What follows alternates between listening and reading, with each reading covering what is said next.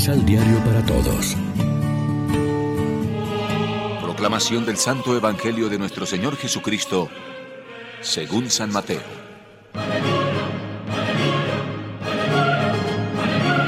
Entonces Jesús se alejó de allí en barca a un lugar despoblado para estar solo. Pero la gente, en cuanto lo supo, lo siguió por tierra desde sus pueblos. Jesús, al desembarcar y ver a tanta gente reunida, tuvo compasión y sanó a los enfermos.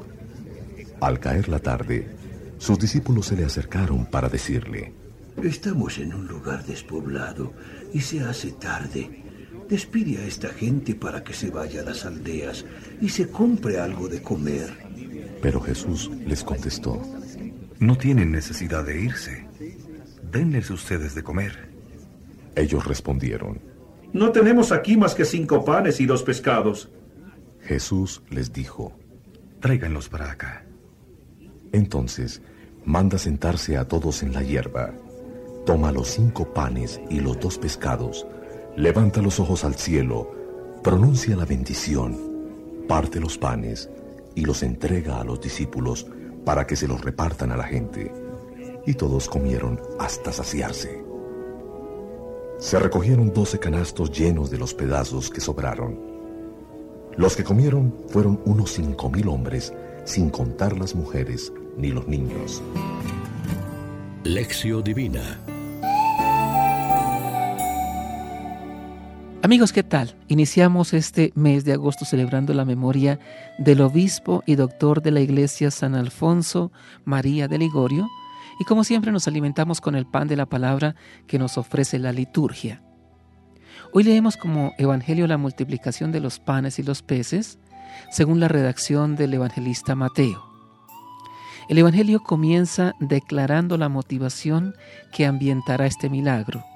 Al desembarcar, vio Jesús el gentío, le dio lástima y curó a los enfermos. Cuando vemos a Cristo saciando el hambre de los pobres, nos vienen a la memoria las estadísticas mundiales de la pobreza.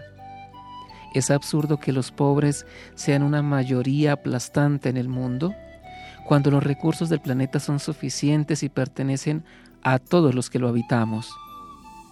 Por otra parte, aunque el concepto de pobreza tiene una connotación primaria y básica a los bienes materiales, no olvidemos que lo económico no agota todo el amplio campo de la pobreza.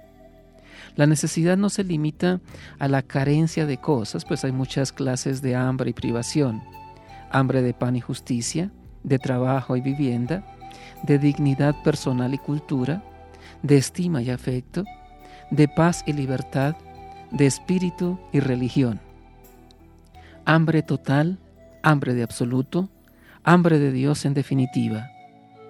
Igualmente la pobreza congrega hoy en su parcela a muchos nuevos pobres de la sociedad moderna, ancianos solitarios, enfermos terminales, niños sin familia, madres abandonadas, delincuentes, drogadictos, alcohólicos y tantos otros.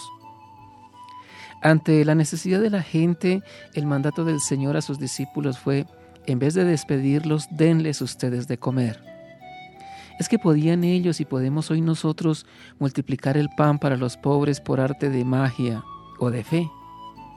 En todo caso, a lo que ciertamente no podemos renunciar es a multiplicar el amor y la fraternidad entre las personas compartiendo lo que hay, como se hizo con los cinco panes y los dos peces. Reflexionemos. En nuestro compromiso cristiano, ¿qué clase de profetas somos? ¿Anunciamos y denunciamos con valentía, según la voluntad de Dios o según nuestros intereses egoístas? Oremos juntos. Señor, el cáncer del egoísmo invade nuestras vidas mezquinas, marchitándolo todo con su atroz voracidad. Haz que seamos generosos en servir a los más pobres y estemos dispuestos a compartir todo lo que tenemos con nuestros hermanos más necesitados, como lo hiciste tú. Amén. María, Reina de los Apóstoles, ruega por nosotros.